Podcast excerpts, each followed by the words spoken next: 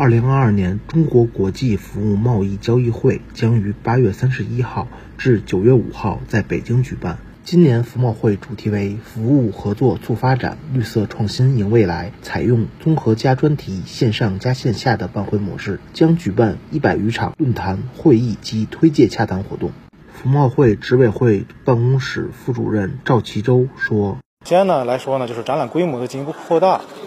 呃，新增了国家会议中心二期作为这个场地呢，增加了二点六万平方米的展览区域，